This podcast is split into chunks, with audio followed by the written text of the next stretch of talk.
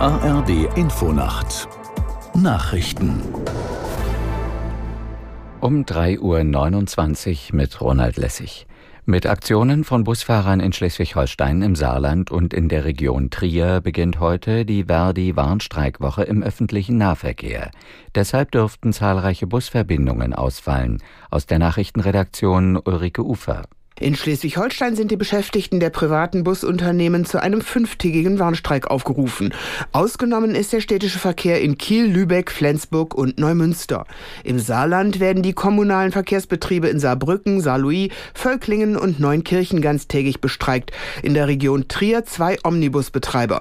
In Berlin erwarten die Verantwortlichen heute bis zum Nachmittag Einschränkungen bei Bussen, Straßen und U-Bahnen.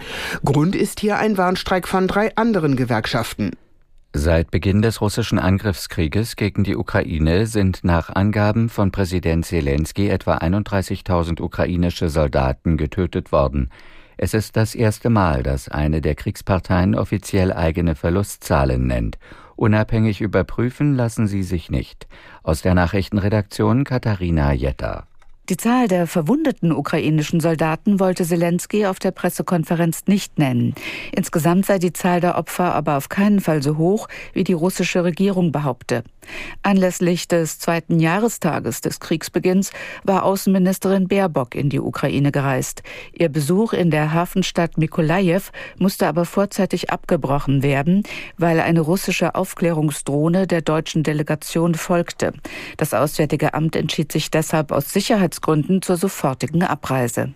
Vor einer möglichen Offensive in Rafah im Süden des Gazastreifens hat das israelische Militär dem Kriegskabinett seine weiteren Pläne vorgelegt. Wie das Büro von Ministerpräsident Netanyahu bekannt gab, geht es darin unter anderem um die Evakuierung der Kampfgebiete und um humanitäre Hilfe für die Bevölkerung im Gazastreifen. Netanyahu will trotz laufender Verhandlungen über eine Waffenruhe die Pläne für eine Militäroffensive in Rafah zügig auf den Weg bringen.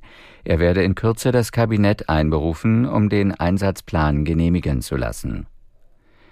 In den abgelegenen Regionen Russlands hat die für Mitte März geplante Präsidentenwahl vorzeitig begonnen. Mitarbeiter der Wahlkommission nutzten nach Angaben der Behörde Hubschrauber und Motorschlitten, um es unter anderem in Teilen Sibiriens den Menschen zu ermöglichen, ihre Stimme abzugeben. Präsident Putin hat bei der Wahl Mitte März keine Konkurrenz. Echte Oppositionskandidaten wurden zur Abstimmung nicht zugelassen. Das Wetter in Deutschland. Tagsüber im Süden Regen, in Hochlagen Schnee, im Osten heiter, sonst wolkig mit etwas Sonne, 5 bis 13 Grad.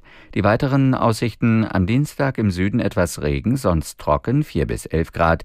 Am Mittwoch im Süden und Osten etwas Regen, an der Nordsee Schauer, 4 bis 11 Grad. Das waren die Nachrichten.